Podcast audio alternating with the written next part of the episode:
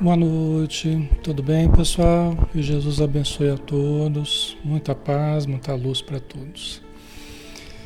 Muito bem, né? Já quase o nosso horário aqui, vamos ver como é que tá o som. A gente já começa, né? Aqui o som tá ok, tá tudo certinho. Então vamos lá, vamos fazer a nossa prece. Vamos convidar a todos para nos acompanhar em pensamento, né? E vamos então orar.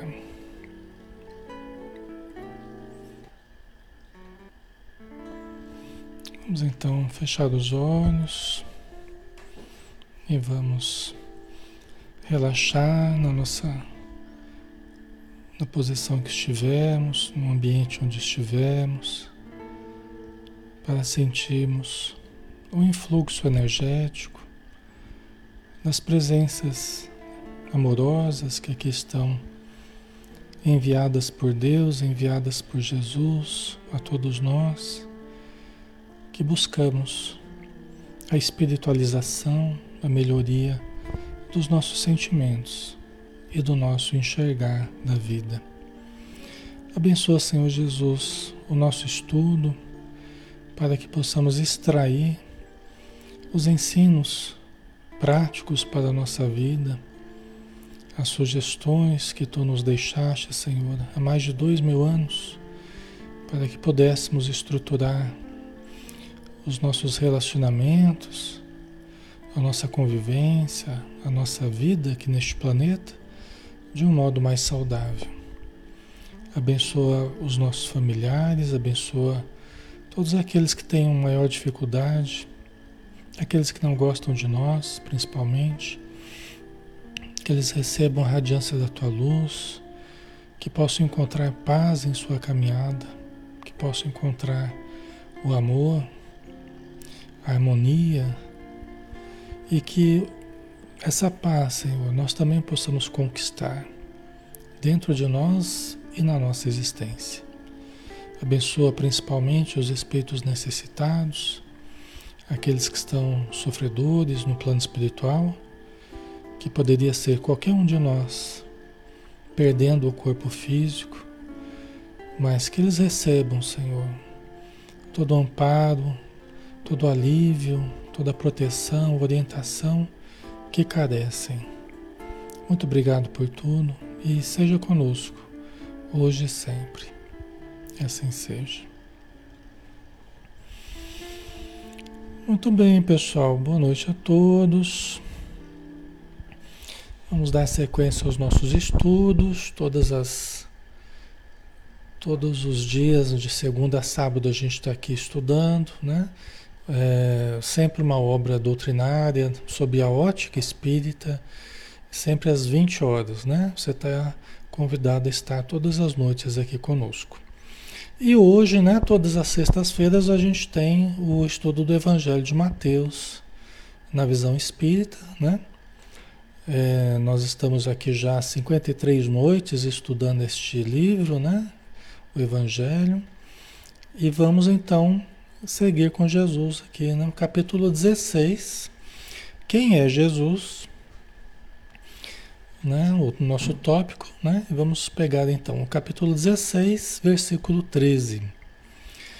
Chegando Jesus ao território de Cesareia de Filipe, perguntou aos discípulos: Quem dizem os homens ser o filho do homem? Né? Então, primeira coisa, né? Perguntou aos, aos discípulos dele: Quem dizem os homens ser o filho do homem? Ele, né, que ali estava. Quem que dizem? O que, que estavam dizendo a respeito dele? Quem ele era? Quem era ele? Né? Quem dizem os homens ser o filho do homem? Aí a resposta, disseram, né? Uns afirmam que é João Batista, outros que é Elias, e outros ainda que é Jeremias ou um dos profetas. Né? Olha que interessante, né? essa, essa resposta que os, que os discípulos deram, né? Porque ele estava num ambiente mais privado, ele não estava diante da, da população, estava diante dos discípulos, né? Então ele podia ter uma conversa mais, mais privada, né? Ele podia falar coisas que diante da multidão ele não costumava falar. Então, quem estão dizendo que eu sou, né? Jesus perguntando, ó, uns falam que é João Batista. Só que João Batista já havia morrido, né? Lembra que a gente viu que ele foi degolado, né? A Salomé pediu a cabeça dele e tal. Né? Você vê, até Herodes achava que, que, que João Batista estava operando através de Jesus, né? Lembra que a gente falou sobre isso? Até, até Herodes, né? Ele ficou, quando ele ouviu falar de Jesus, ele ficou apreensivo, achando que era a volta de João Batista. Por quê? Porque ele já tinha matado João Batista, né? Então, olha, o que, que as pessoas estão falando? Olha, uns estão falando que o Senhor é João Batista. Só que não era, né? Jesus não era João Batista, porque João Batista era, era primo dele. Né? Eles não eram muito distantes, eles tinham quase a mesma idade. Né? Então não, não era João Batista.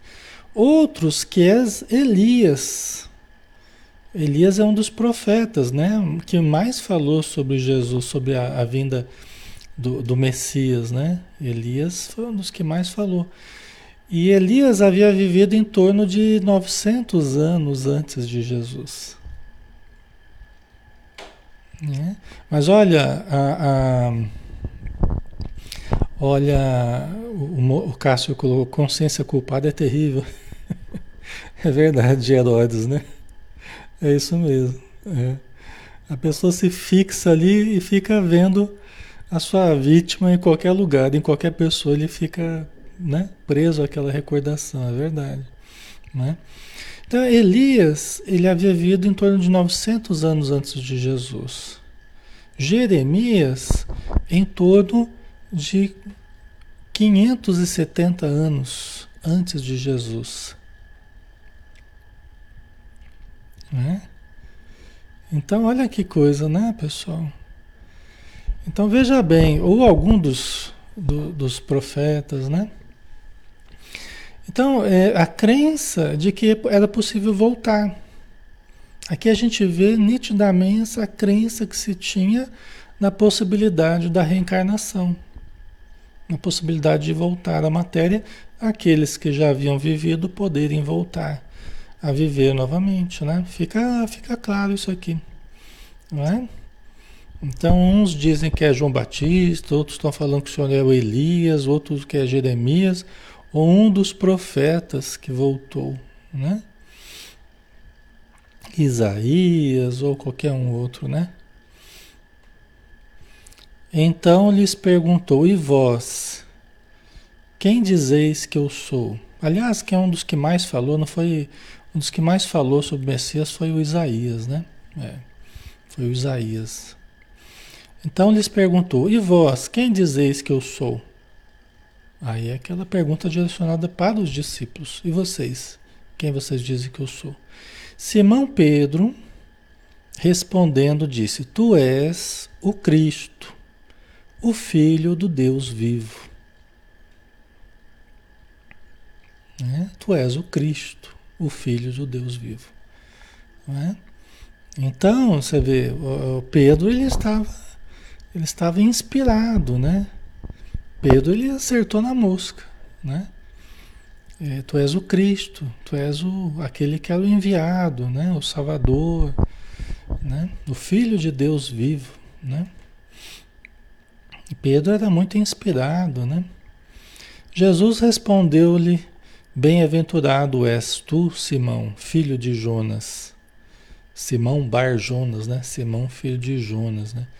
Porque não foi carne ou sangue que te revelaram isso, e sim meu Pai que está nos céus. Né? Então, olha que interessante. É, é, Jesus chama a atenção de que não foi manifestação material, não foi a manifestação da carne, do sangue, né? Se fosse o nosso, nosso pensamento científico hoje, né? pensamento da ciência hoje, qual é? É o pensamento que nós somos manifestação da matéria, de glândulas, de, de, é, é, células, neurônios, nós somos apenas isso. Essa é a ciência atual. Né? Há um, em, termos, em termos planetários hoje, né? em termos de planeta Terra, a ciência ela acredita que nós somos apenas um corpo material que pensa. Não acredita que nós somos um espírito. Muito menos que a gente sintoniza com algum espírito. Essa é a ciência atual. Por isso que o Espiritismo e outras é, possibilidades teórico-filosóficas, religiosas, né? É, falam de coisas que a ciência ainda não conseguiu, ainda não conseguiu alcançar, né? Ela vai devagarzinho se aproximando do conhecimento que já existe no campo espiritual, mas a ciência ainda hoje ela não, ela não, não acompanha né? Ela não acompanha. O que a gente vive, por exemplo, numa reunião mediúnica, a ciência está aquém, está muito aquém do que a gente vive numa reunião mediúnica. Ou num simples ato de oração, a nossa ciência aqui na Terra está muito aquém né, do que a gente vive num simples ato de oração. Com o tempo, os cientistas poderão estudar, pesquisar, poderão entender o que acontece conosco quando oramos, o que acontece conosco quando incorporamos o espírito tal, né? Quando desdobramos do corpo, mas a nossa ciência ainda ela não, ela não compreende ainda. Alguns cientistas estão começando a estudar, né? Mas ainda está longe do conhecimento que a gente tem na doutrina espírita. Entendeu? Então é, a gente tem que relativizar o conhecimento científico é, nesse campo, porque é um conhecimento ainda primário. Né? Em termos de espiritualidade, é um conhecimento primário. O que a gente vê nas obras de André Luiz, né? vai demorar bastante para a ciência alcançar o que o André Luiz já, já falava, né? que os espíritos superiores. Né? Então, voltando aqui, né? Bem-aventurado és tu, Simão, filho de Jonas, porque não foi a carne ou o sangue que te revelaram isso, não foi a tua feição material que revelou isso aí, e sim o meu Pai que está nos céus. E sim o meu Pai que está nos céus. Né? Quer dizer, foi uma manifestação espiritual. Né? Não foi resultado simples de, da, do seu conhecimento, do, da sua palavra, não foi uma manifestação material, mas foi uma revelação Algo que foi revelado, algo que você nem sabia, mas que foi trazido através de você, né? uma revelação de Deus para aqueles que estavam ouvindo. O que caracteriza o fenômeno mediúnico, né? O que caracteriza o fenômeno mediúnico, né? que não procede de nós, procede do plano espiritual. Passa por nós passa por nós, porque não tem como aquilo se manifestar, os espíritos se manifestarem intelectualmente aqui através de nós, sem passar por nós, que somos o intermediário, né, o agente intermediário para, para traduzirmos aquilo que estamos recebendo. Né? Então, por isso que sempre as comunicações mediúnicas elas são medianímicas, ou seja, é uma mistura do mediúnico com o anímico, uma parte que é dos espíritos, uma parte de quem quem recebe a mensagem, né? É uma mistura sempre dos dois. Exatamente, Túlio, somos instrumentos, né? OK. Certo, pessoal?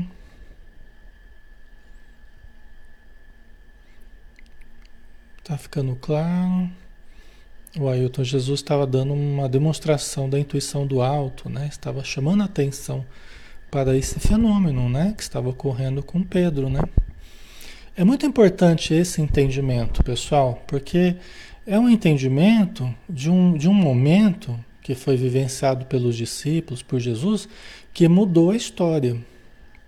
Vocês vão entender daqui a pouco por que, que mudou a história. Isso é chamado a esquina de pedra. Essa passagem é a esquina de pedra. Né? Depois vocês vão entender o porquê que essa passagem é tão importante, né? Então, o que importa é a gente lembrar, né, que nosso ponto de vista aqui, do ponto de vista da doutrina espírita, é que é um fenômeno mediúnico, né? É uma inspiração superior, tá? Aí, deixa eu ver aqui.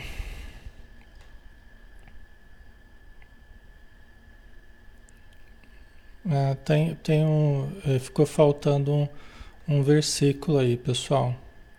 Ficou, desculpa, ficou faltando um versículo aí.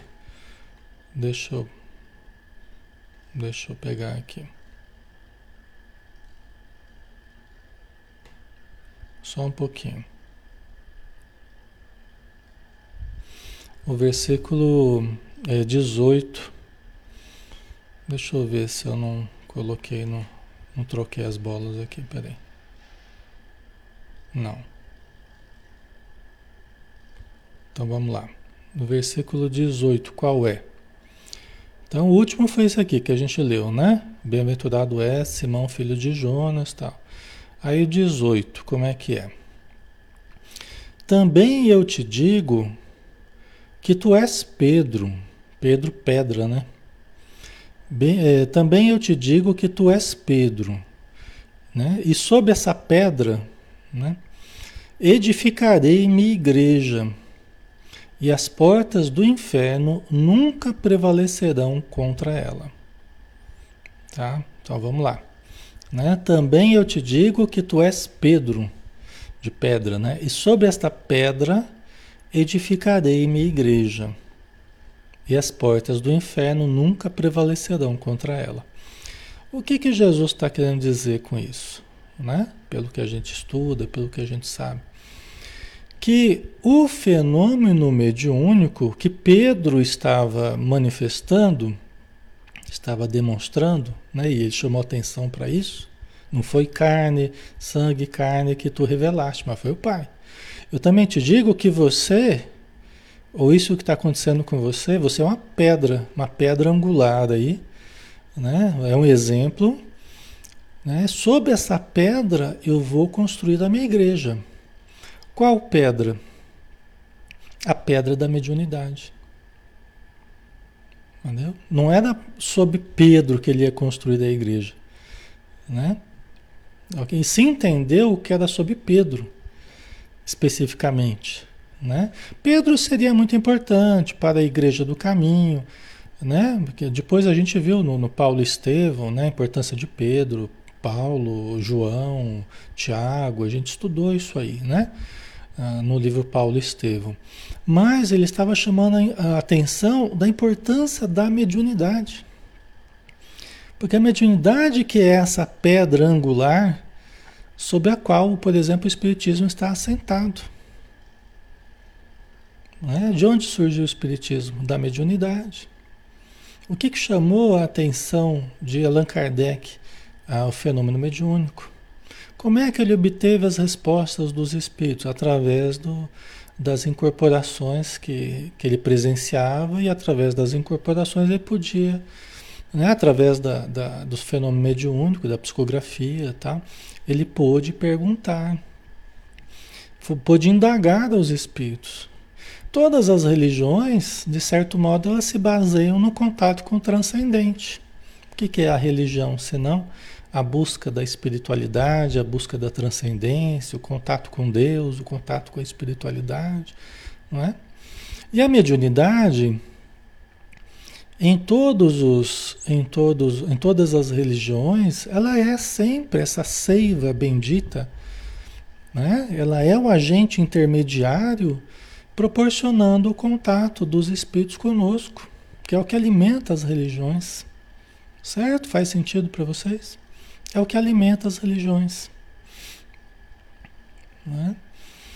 Isso foi muito importante, né? Jesus ter chamado a atenção para a mediunidade. Ainda hoje, né? É, o que nos dá, no Espiritismo, por exemplo, nós não podemos descartar a mediunidade. Nós não podemos colocar em segundo plano a mediunidade. Né?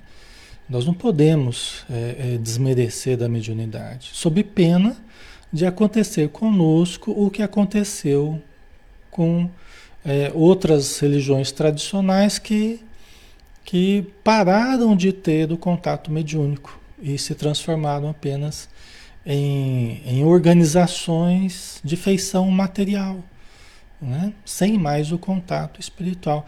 Vocês vejam, por exemplo, no, no livro Paulo Estevão, que a gente estava estudando, vejam os fenômenos que ocorriam lá na igreja em Corinto, lá na igreja de Antioquia, lá com Paulo de Tarso, né?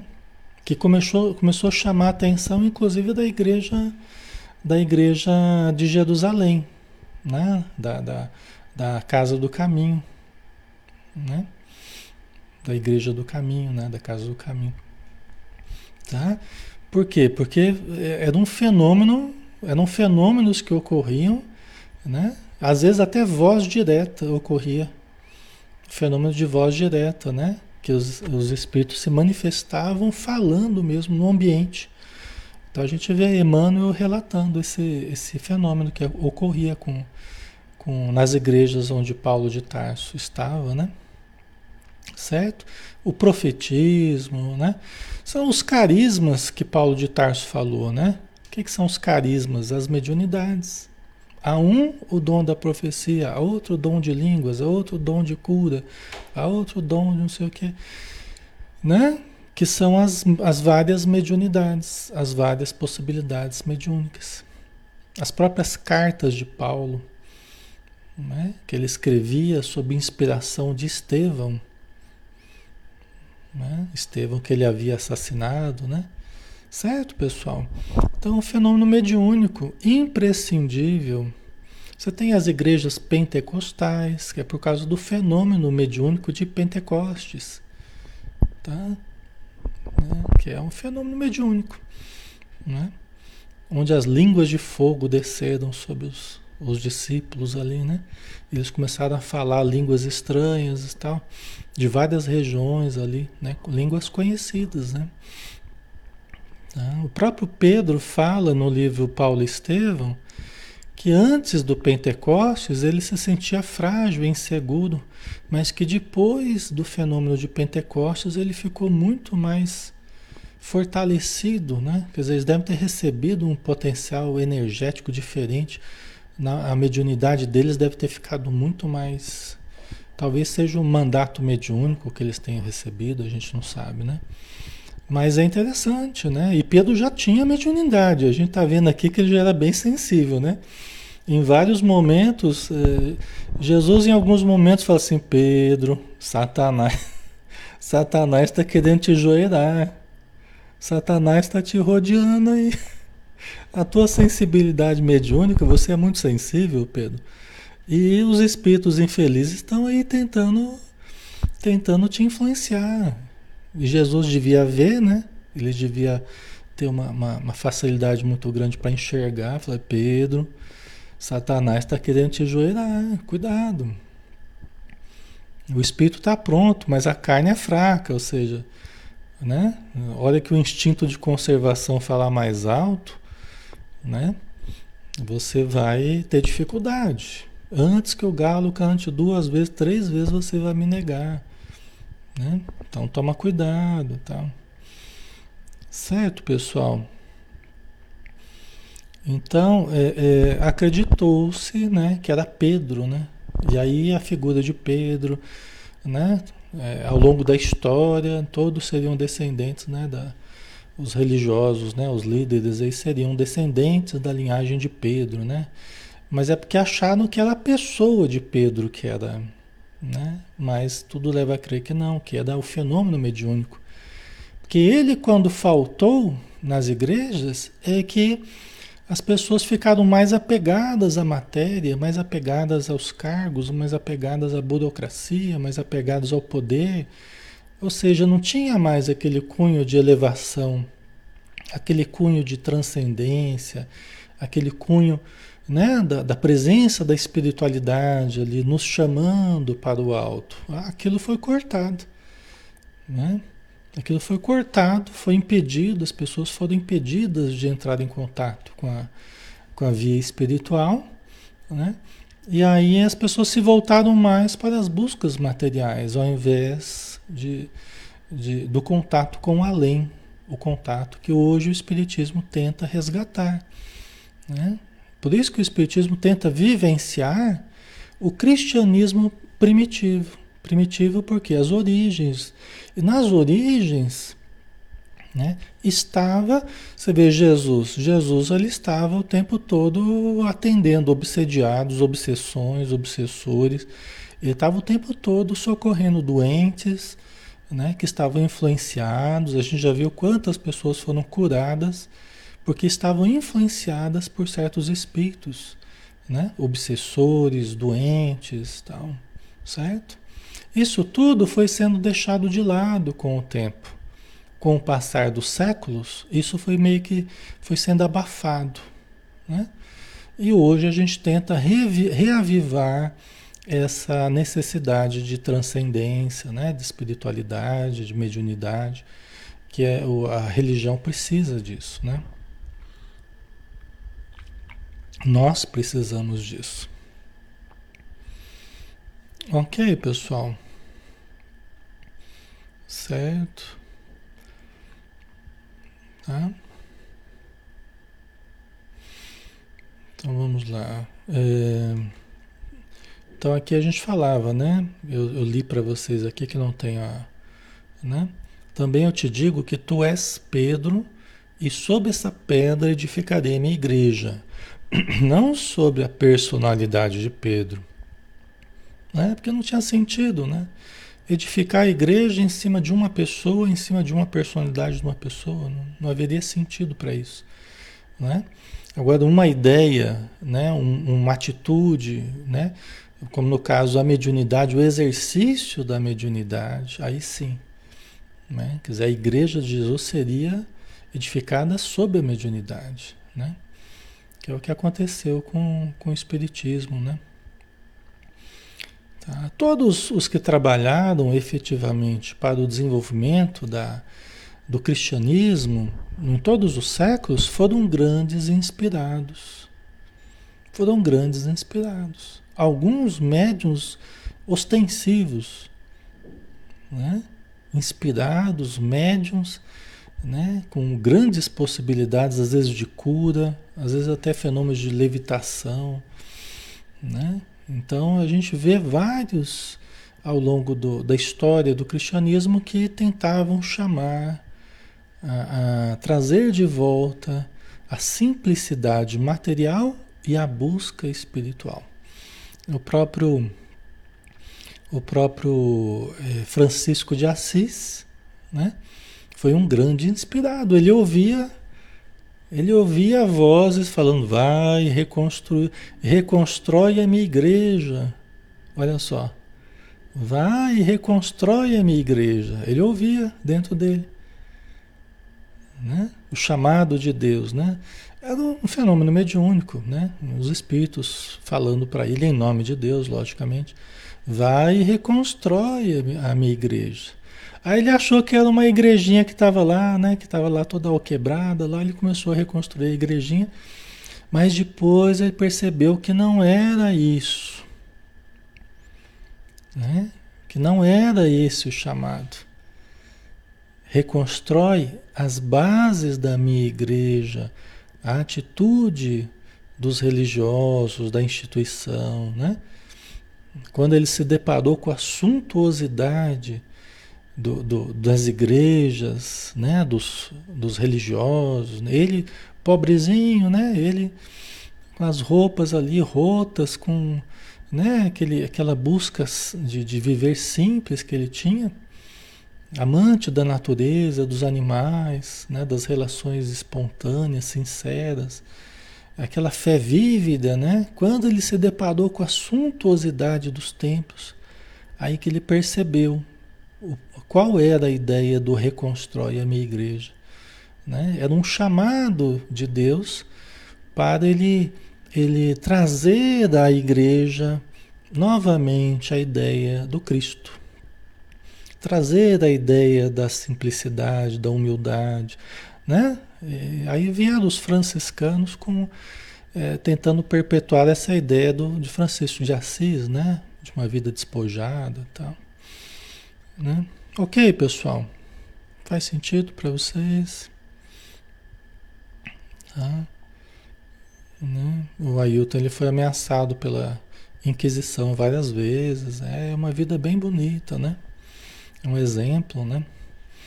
Por quê? Porque é, é, a origem da coisa é belíssima, mas nós deixamos que a ideia principal, simplicidade, humildade, caridade, não é?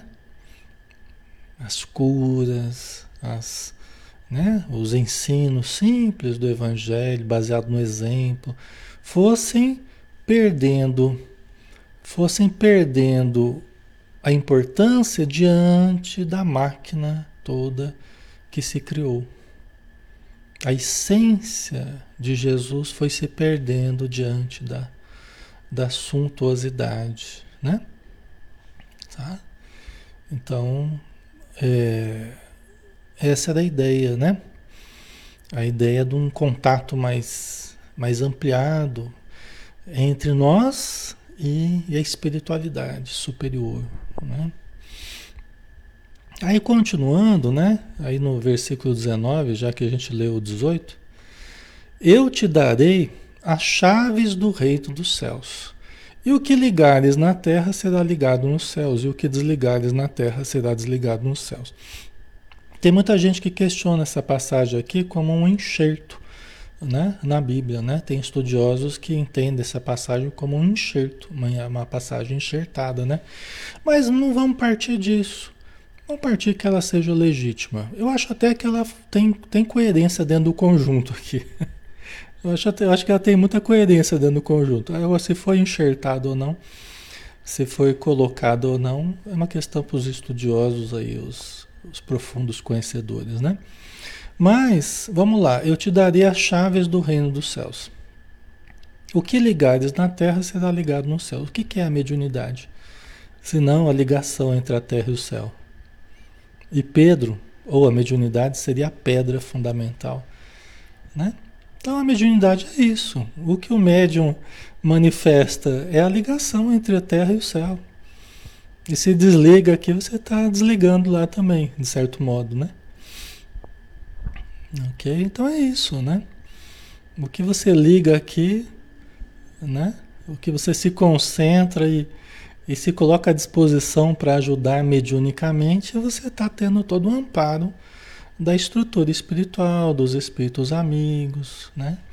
Se você se desconecta aqui, espiritualmente, de certa forma, se desconecta também, né? A coisa não é tão matemática assim, mas Jesus ele falou de uma forma simplificada, né? dando uma, uma, uma ideia para as pessoas que ali estavam. Né? Assim é a mediunidade, pessoal, assim é a mediunidade. Né? O ajudar os sofredores da vida espiritual, socorrer, porque sempre existiram.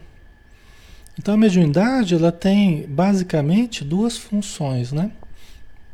ela tem a função de nos trazer informações do alto, né? ou seja, os conceitos dos espíritos superiores, as revelações, o que existe na vida espiritual, trazermos, implantarmos aqui dentro de nós e no nosso planeta.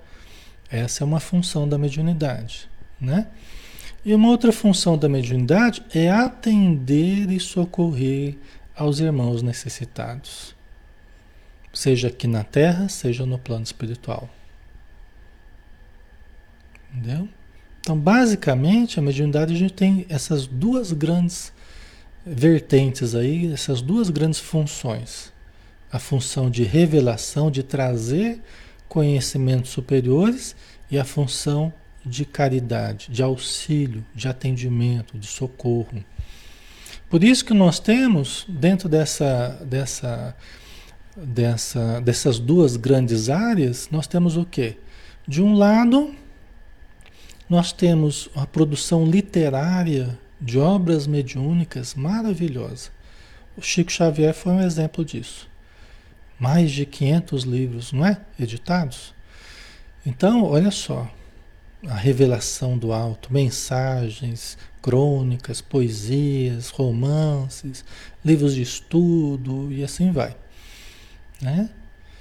E por outro lado, nós temos as reuniões mediúnicas, as, as, os atendimentos de milhares e milhares de irmãos necessitados de socorro, que estão por aí em toda parte, necessitados de alívio, de orientação, de tratamento espiritual que as reuniões mediúnicas fornecem. Entendeu? Então você tem essas caridade, esses dois grandes braços aí da mediunidade. Trazer as revelações do alto e tratar os sofredores. Certo, pessoal? OK? Tá ficando claro?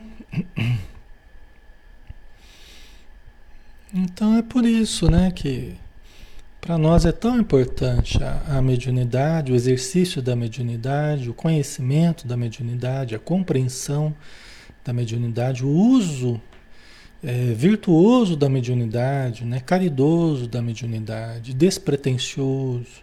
Por isso que a gente não deve associar a mediunidade ao ganho financeiro, né? Então, é, para que para que a gente não siga um caminho todo tortuoso, de vender a fé, os artigos de fé. Né? Nós não devemos caminhar nesse sentido. Né? É, a cura, vender a cura, vender a palavra. Não, nós não devemos ir nesse caminho. Tá? Dai de graça o que de graça recebestes. É assim que Jesus ensinou? Tá? Nós não devemos isso é uma falta muito séria que os, os espíritos chamam de simonia, que é a venda dos, do, da fé, é a venda da comercialização da fé. Não é um produto, né? É lógico, você faz um livro, você tem a manufatura do livro, tal, você tem o transporte. É um produto, né? Mas não transformar a fé, né? A oração, ó, você me paga tanto que eu vou fazer uma oração para você. Isso não. Você me paga tanto, eu vou fazer uma palestra lá no, no seu centro lá. Isso não. Entendeu? Isso é a simonia, né? Vou fazer uma cura para você 500 reais. né? Jamais. Jamais. Vou aplicar um passe em você, né? Em troca de dinheiro. Então, então isso é a simonia. Né? Nós devemos passar longe disso, né? da simonia. Nem incentivarmos, nem usarmos é, de ninguém, né? e nem usarmos nós, nem fazermos isso nós. Tá? Nós temos que passar longe disso. Até porque as energias mediúnicas, sejam nossas, sejam de alguém, elas não não devem estar associadas a outra intenção que não seja de, de ajudar, de curar, de tratar. Né? A intenção pura e simples do bem. Se a gente começa a associar interesse financeiro a trabalho de cura, interesse financeiro a reunião mediúnica, interesse financeiro a, a, a propagação da palavra, né? no campo religioso, nós já estamos associando interesses que não deveríamos associar à prática pura e simples da propagação do Evangelho, da propagação do bem. Né? Ok, pessoal?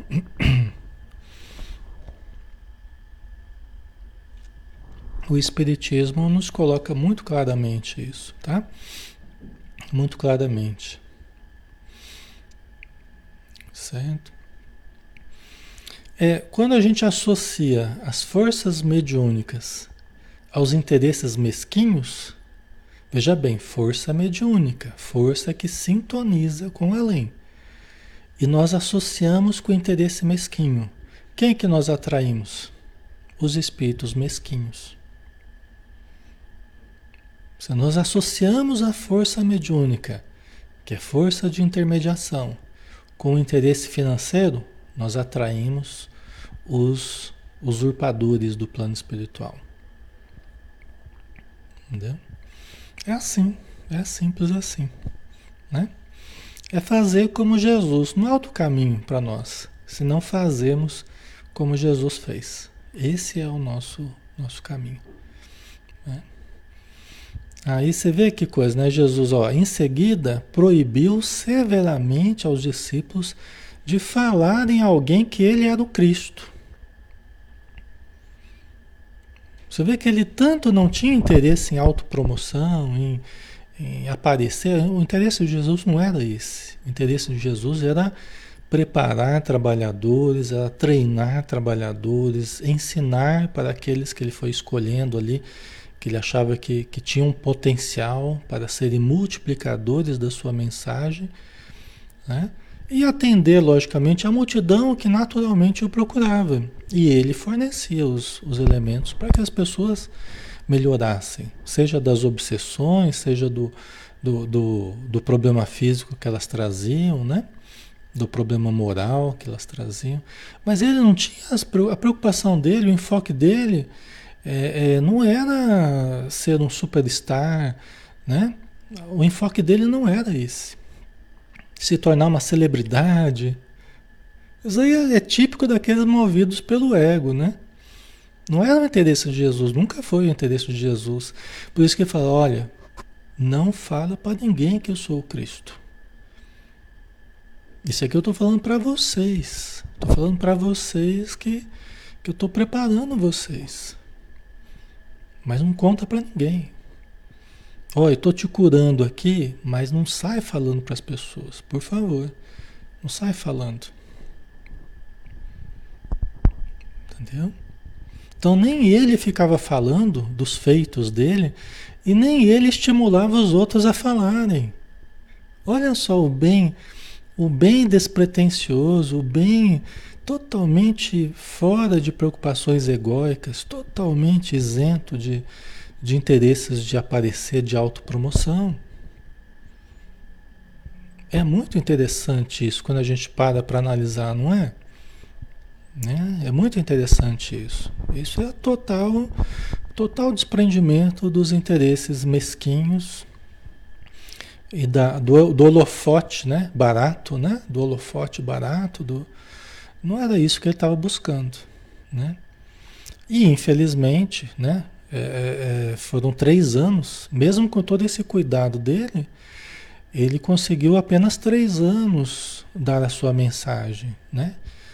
Que para nós foi muito, né? É uma mensagem para, para muitos milênios ainda, né? Mas é, é, foram três anos apenas. Né? Por quê? Porque o pessoal né, divulgava tanto, falava tanto, chegava aos poderosos e os poderosos se sentiram incomodados. Aí vamos vamos acabar com essa acabar com essa bagunça, né? Mataram Jesus.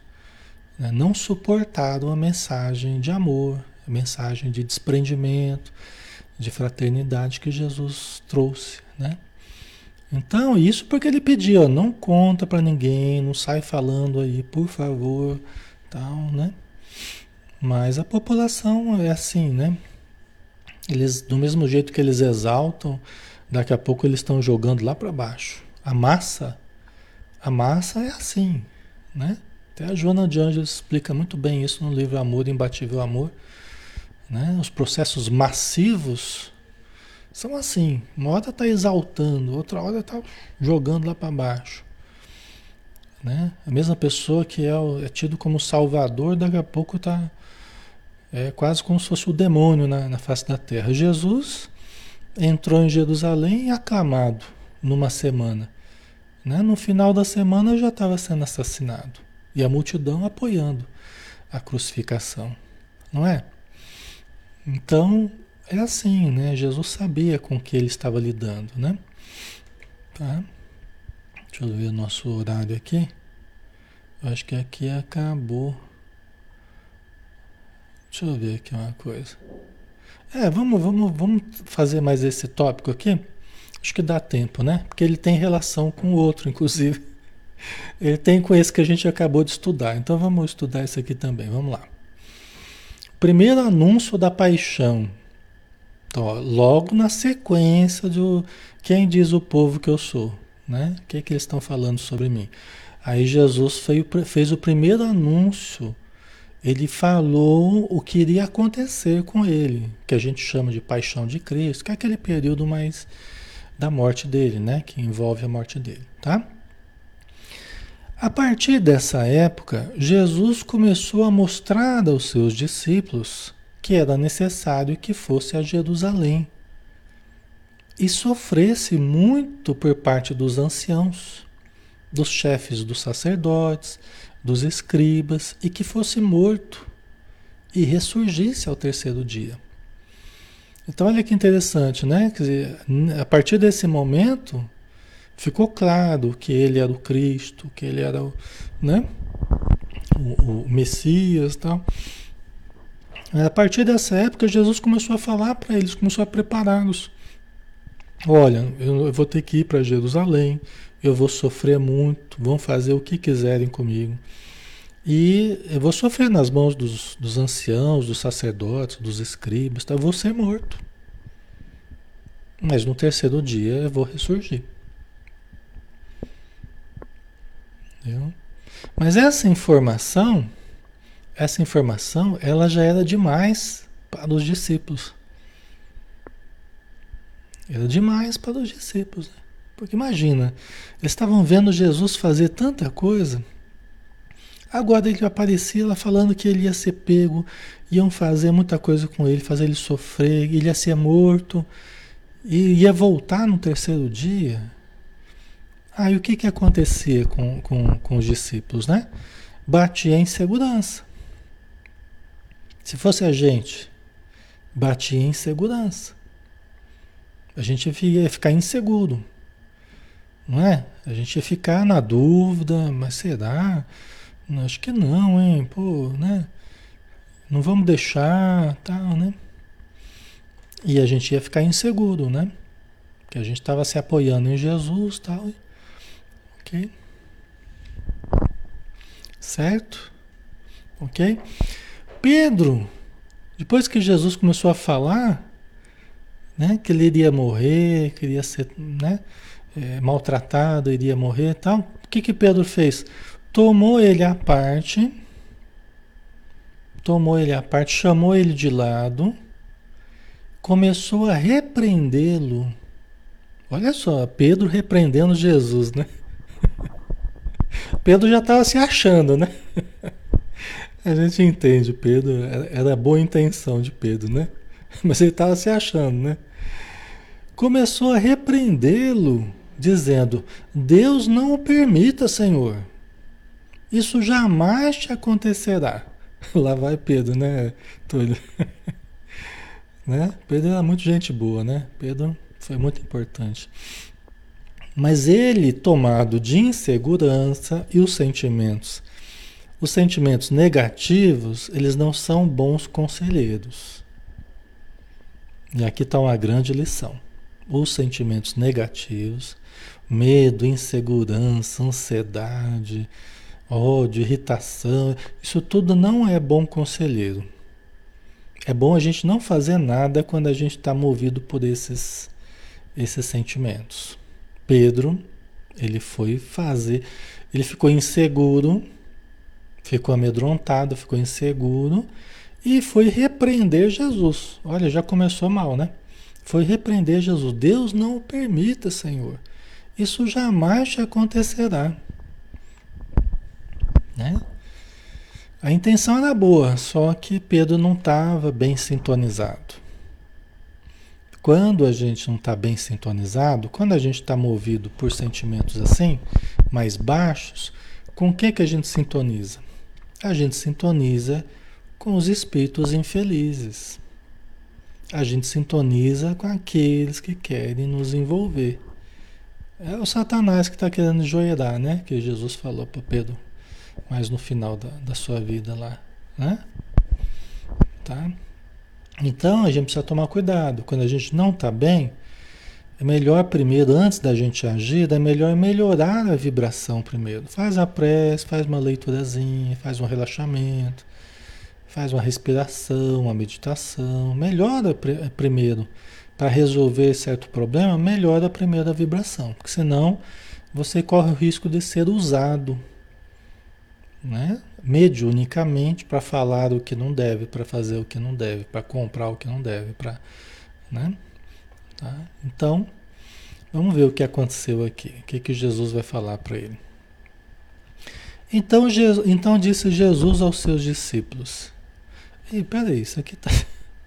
acho que. Acho que eu esqueci de colocar outro.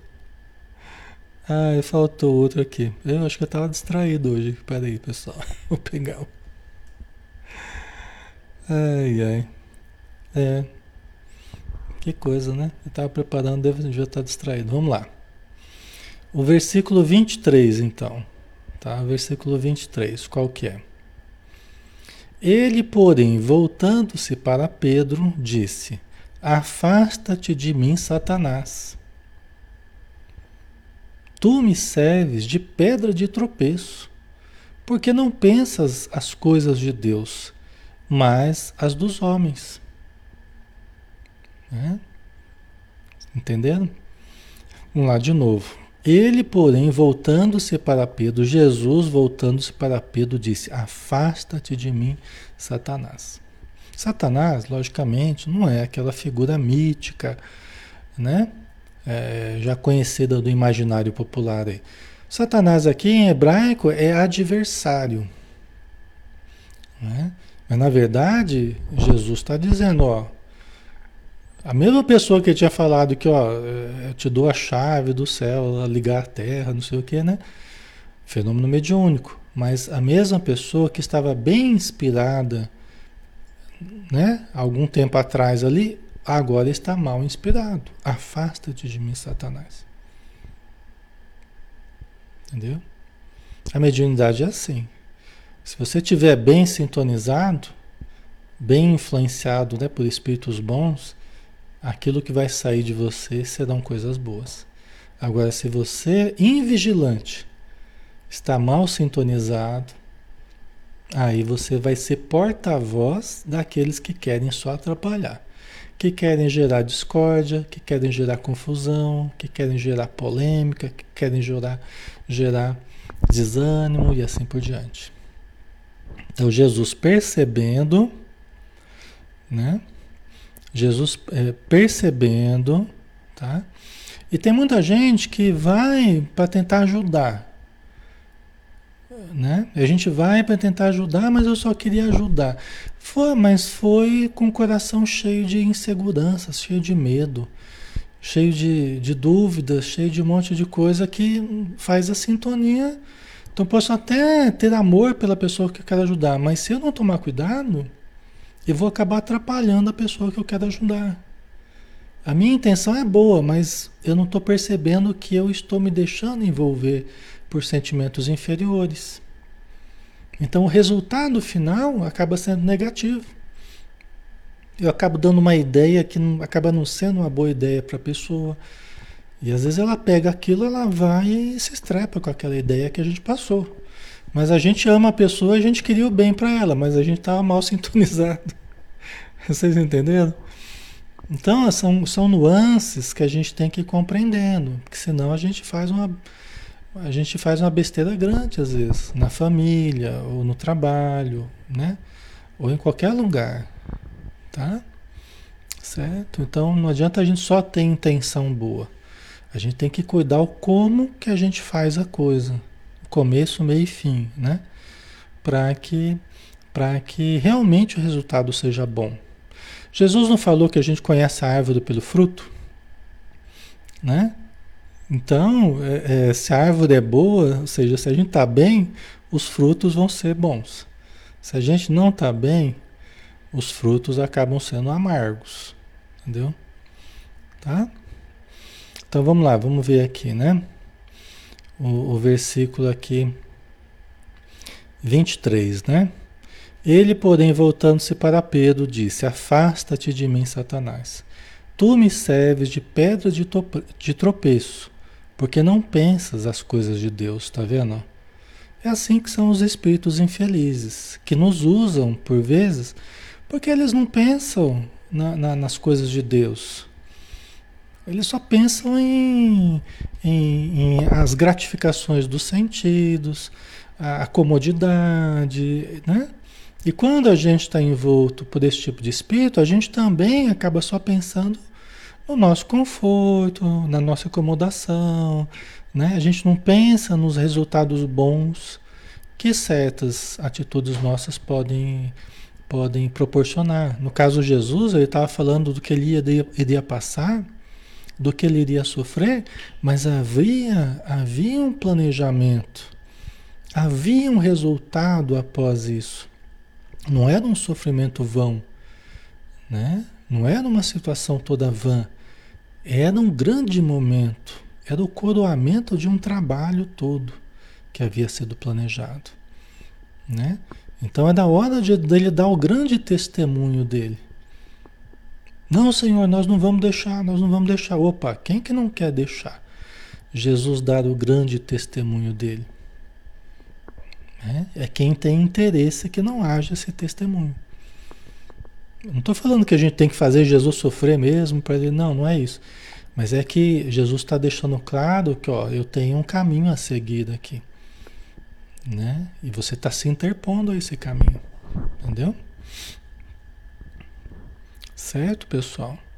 Então, é uma coisa para a gente. É, aqui o que interessa para a gente é perceber assim a questão da mediunidade, a questão da vigilância, a questão da sintonia, né? a sutileza da influência infeliz, por vezes, na nossa mente, no nosso coração. Né? Então, é o cuidado que a gente tem que ter. Tá? E o discernimento. Né? Pedro não tinha muito discernimento ainda. Logicamente, o discernimento de Jesus era maravilhoso, né? mas Pedro estava longe disso ainda. Né? Tá? Nós temos que aprender a pensar nas coisas de Deus, não só nas coisas dos homens. Interpretar a vida sob a ótica da espiritualidade e não apenas sob a ótica das vantagens e desvantagens materiais. Né? Sempre medir as coisas pelo valor monetário, sempre medir as coisas pelas vantagens, pelas gratificações ou não. Né? Então a gente vai aprendendo a medir a importância das coisas pelo ganho espiritual que a gente vai tendo. E certos sofrimentos acabam sendo o, o, o preço né, de certas conquistas que a gente busca, né? Mas é isso, né, pessoal? E nós acabamos aqui. Na semana que vem a gente pega o próximo tópico aqui. Deixa eu ver. É, as condições para seguir Jesus. Aí é o próximo. Próximo tópico. Tá? Ficou claro, pessoal? Espero que tenha sido produtivo aí. Acho que foi, né? Para que a gente possa é, aprender também a lidar com a nossa mediunidade, com a nossa sensibilidade, né? E a vigilância que a gente tem que ter todo dia, o tempo todo. A gente tem que estar vigilante, né? Então vamos fazer a nossa prece para a gente finalizar então, né? Vamos agradecer ao nosso Pai Celestial, agradecer a Jesus, nosso Mestre, a Maria de Nazaré, a Mãe Espiritual da Humanidade, os Espíritos amigos, nosso Espírito Protetor, os irmãos encarnados, a equipe toda de desencarnados, os sofredores que estão também nesse momento recebendo a ajuda espiritual. Muito obrigado, Senhor Jesus por este exemplo, pela firmeza das tuas palavras e pela prática do bem de formas muito diferenciadas que tu nos deste o exemplo. Que possamos aprender contigo a mansidão, a doçura, a brandura, mas também a firmeza do sim, sim, não, não. Que possamos aprender contigo o equilíbrio do coração para dosar a doçura e a energia de um modo sereno, de um modo seguro e tranquilo. Obrigado por tudo e que a luz do teu amor nos envolva hoje e sempre. Que assim seja. Muito bem, pessoal. Obrigado pela presença novamente. Um bom final de semana para todos. Amanhã a gente está junto novamente às 20 horas, né? Com o livro Ação e Reação de André Luiz, tá bom? Então a gente conta com vocês aí. Um abração, fiquem com Deus.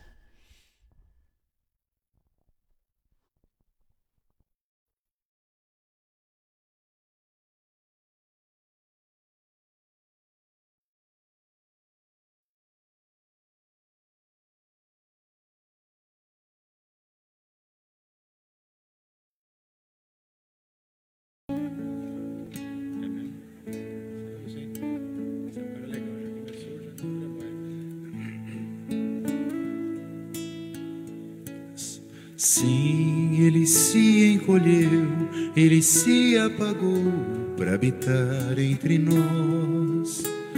Sua doce encarnação neste mundo foi sacrifício bem maior do que o que se viu.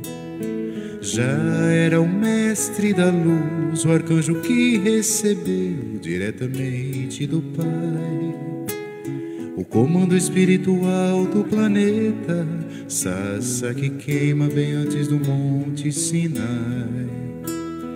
Das ovelhas a ele confiadas, o Pai não quer que se perca ninguém. Sejam todas por amor encontradas, pacificadas e regeneradas também. Sim, pobrezinho nasceu, carpinteiro cresceu, que amoroso rapaz. Se perdeu de pai José e mãe Maria, foi encontrado no templo pregando a paz. Montanha acima falou, escutou nossas queixas, nossas dores sentiu reconciliou o céu com a terra e do Calvário, mesmo humilhado, pediu: Perdoais, pois não sabem o que fazem, são qual crianças mais ignorantes que maus. E entregou assim ao Pai seu Espírito, nos prometendo estar conosco até o final.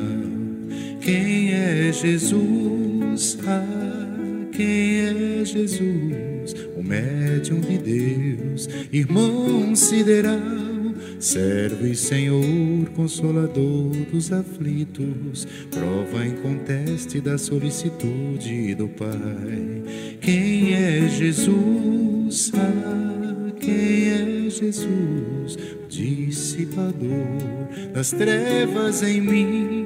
todo perdão, renovação, livre-arbítrio, a luz do mundo acesa em meu coração.